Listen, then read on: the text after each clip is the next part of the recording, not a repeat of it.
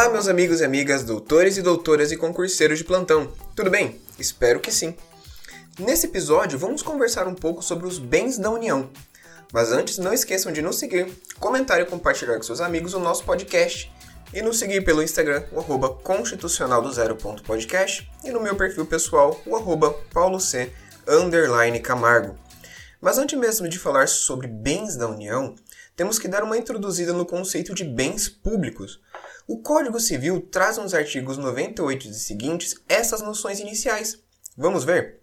Artigo 98. São bens públicos os bens do domínio nacional pertencentes às pessoas jurídicas de direito público interno. Todos os outros são particulares, seja qual for a pessoa a que pertencerem.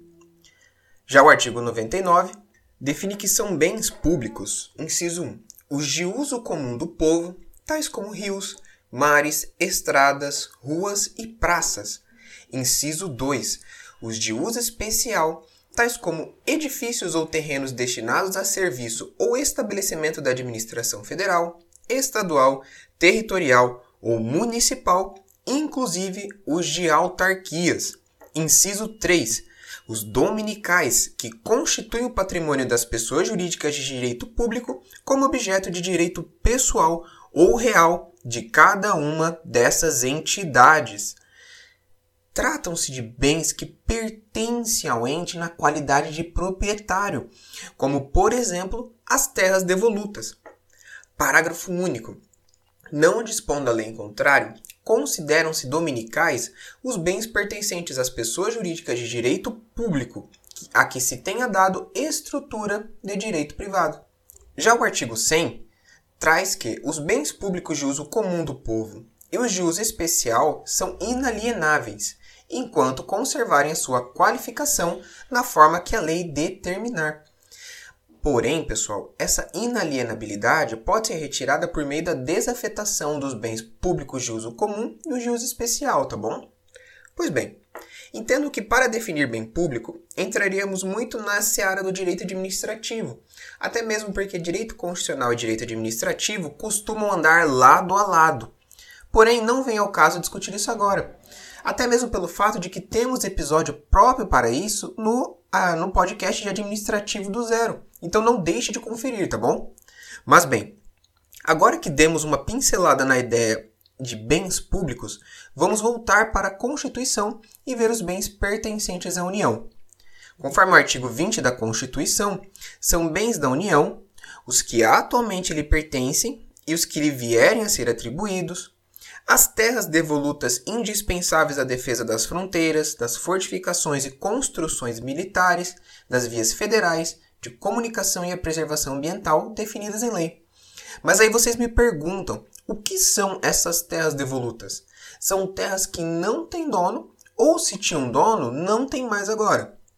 Destaca-se que aqui temos que tomar cuidado com uma coisa.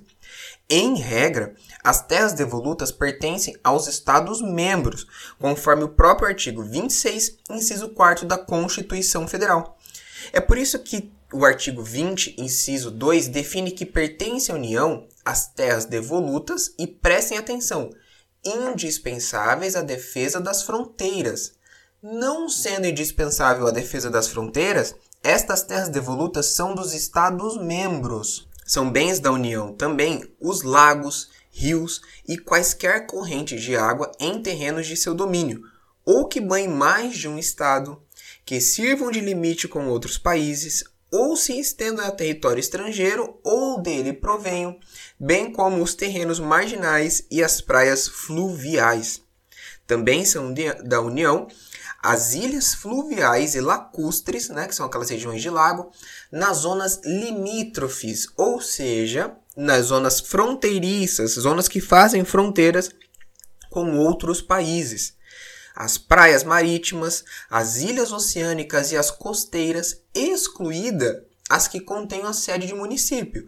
Ou seja, se a gente tem uma ilha oceânica ou uma ilha costeira que nela há um município, então não é mais da União mas também a exceção da exceção, que aqui o, o inciso quarto fala, exceto aquelas áreas afetadas ao serviço público e à unidade ambiental federal, e as referidas no artigo 26, inciso 2 da Constituição. Pertence à União também os recursos naturais da plataforma continental e da zona econômica exclusiva, o mar territorial. Pessoal, vamos fazer uma aspas aqui. Conceito de mar territorial, plataforma continental, zona econômica exclusiva, tudo eu vou trazer para vocês num post no Instagram que eu vou deixar bem separadinho qual que é o limite geográfico e jurídico, quantos quilômetros para dentro do mar, tá bom? Fiquem bem tranquilos quanto a isso. Que mais que pertence à União como bens da União?